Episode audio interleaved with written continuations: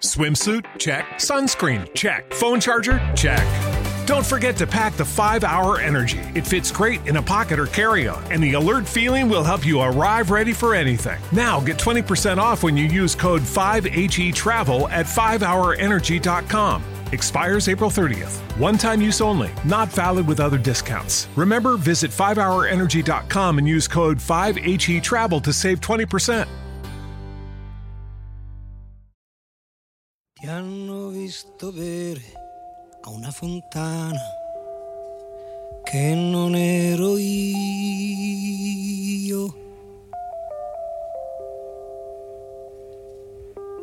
Ti hanno visto spogliata la mattina, birricchina, birricò.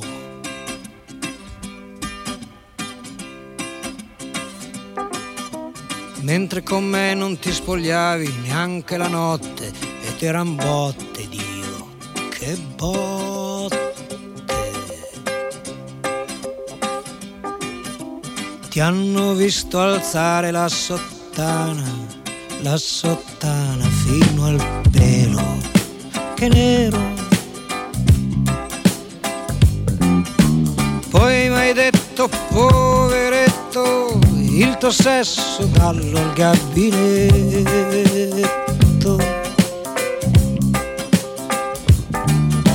Te ne sei andata via con la tua amica, quella alta, grande fica.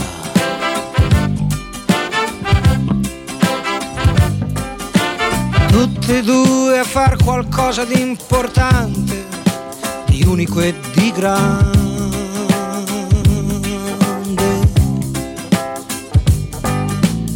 Io sto sempre in casa, esco poco, penso solo, sto in mutande.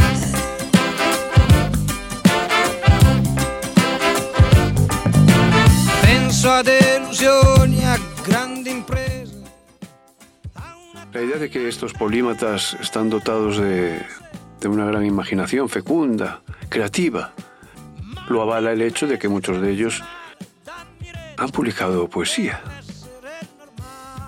Y también entre los novelistas podemos conocer polímatas, algunos de ellos lo fueron, como George Eliot, Aldous Huxley, Vladimir Nabokov. Más de 40 polímatas de los 500 que constan en, esta, en el apéndice de este libro publicaron romances o novelas, es decir, un 10%.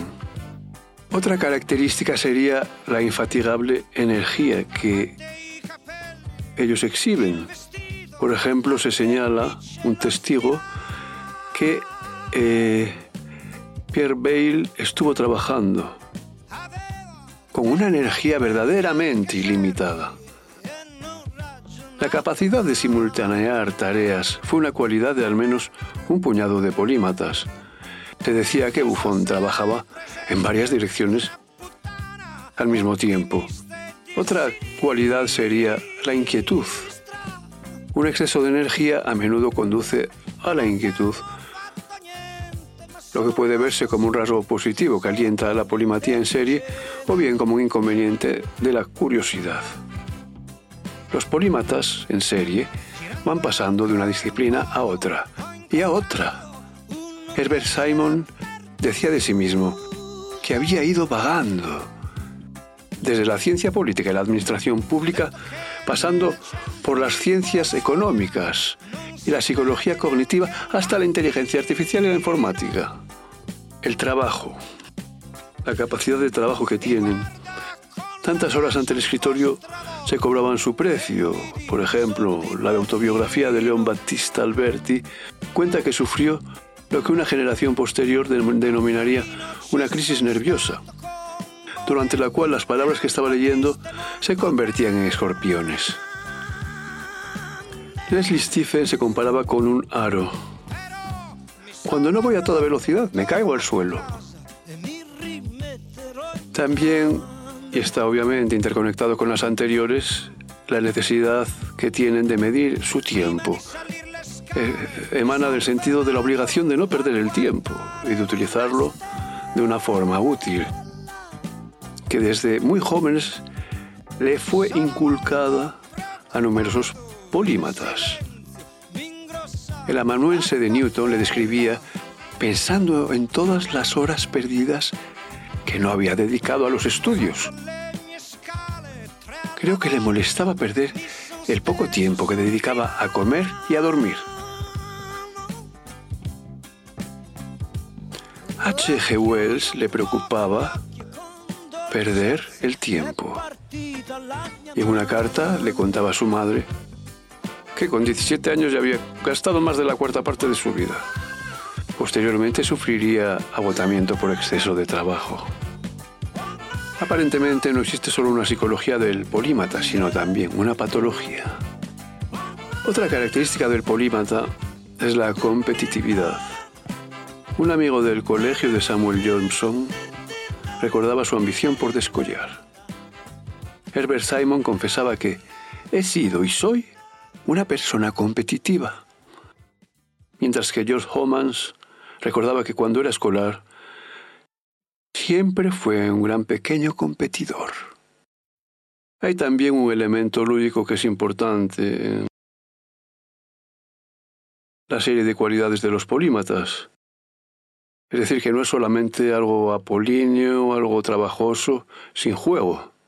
No, no, también hay un aspecto dionisíaco en sus logros.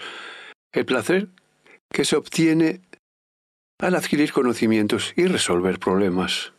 En una entrevista, Carlo Ginzburg, un historiador con una variedad de intereses inusitadamente amplia, ha comparado el placer de aprender cosas sobre un tema nuevo con el de esquiar sobre nieve virgen. George Bateson reconocía su afición por lo que él denominaba rodeos. Por otra parte, lo que los ajenos a la materia podrían ver como una dispersión de intereses, es posible que a los propios polímatas les parezca otra cosa muy diferente. Al padre de Pavel Florensky, que era el Leonardo da Vinci ruso, le preocupaban los constantes cambios de dirección del joven Pavel.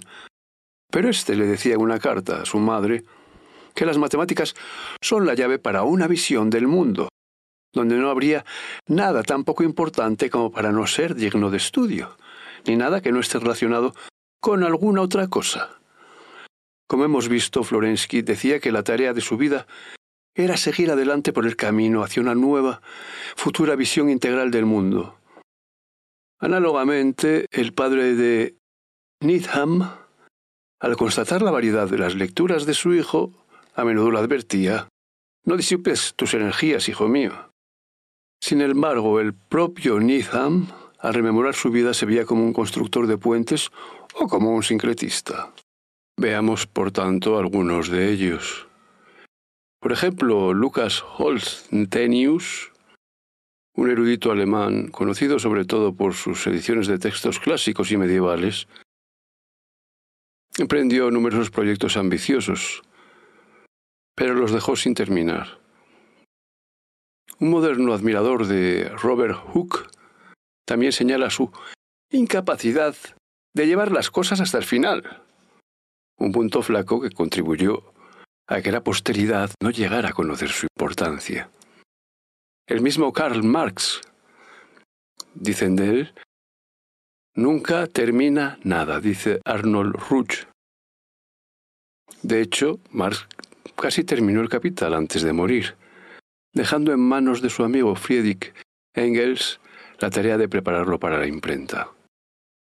El erudito Alexander von Humboldt, si hubiera fallecido, por ejemplo, a los 70 años en lugar de los 89, su, su libro más famoso, Cosmos, nunca se habría publicado.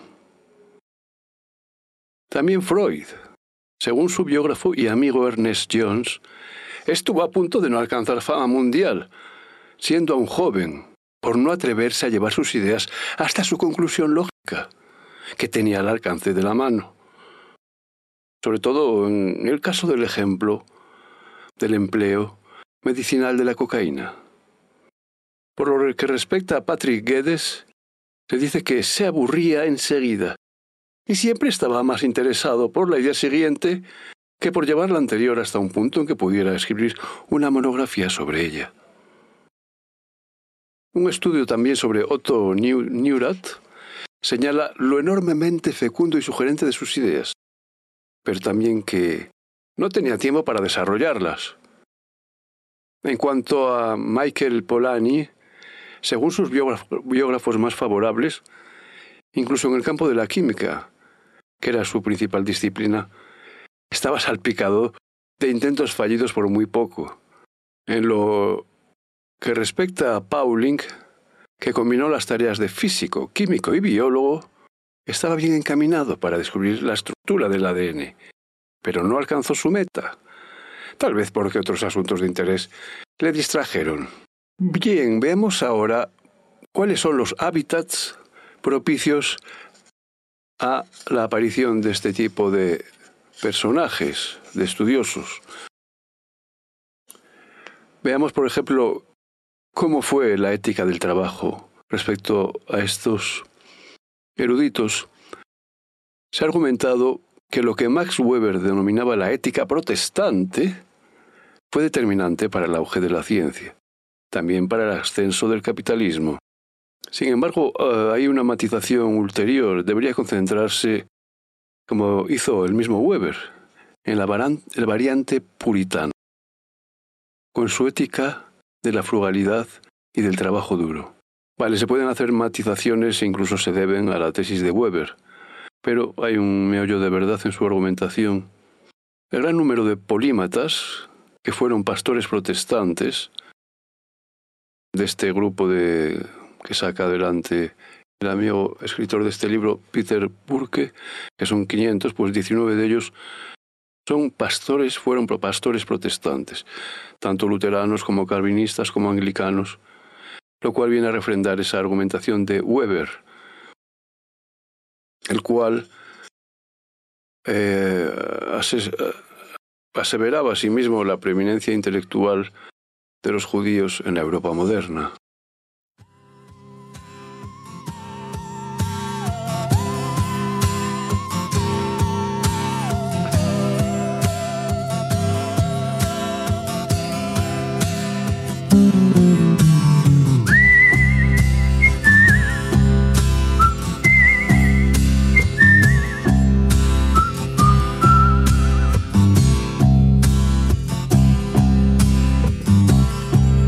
Siamo noi, siamo in tanti, ci nascondiamo di notte per paura degli automobilisti, degli notipisti. Siamo i gatti neri, siamo pessimisti, siamo i cattivi pensieri. E non abbiamo da mangiare. Come profondo il mare, come profondo il mare.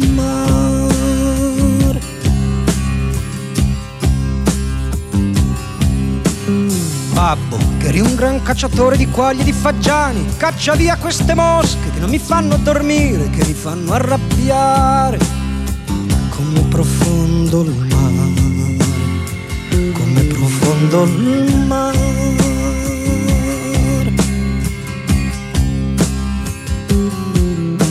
È inutile, non c'è più lavoro, non c'è più decoro. Dio chi per lui sta cercando di dividerci, di farci del male, di farci annegare. Come profondo il mare, come profondo il mare.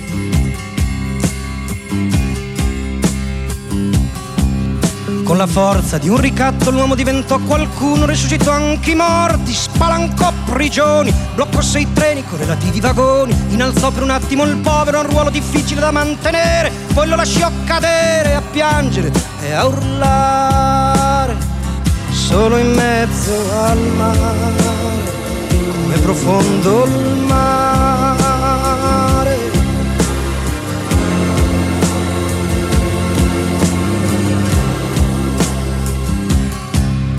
Poi da solo l'urlo diventò un tamburo e il povero come un lampo nel cielo sicuro cominciò una guerra per conquistare quello scherzo di terra che il suo grande cuore doveva coltivare. Come profondo il mare, come profondo il mare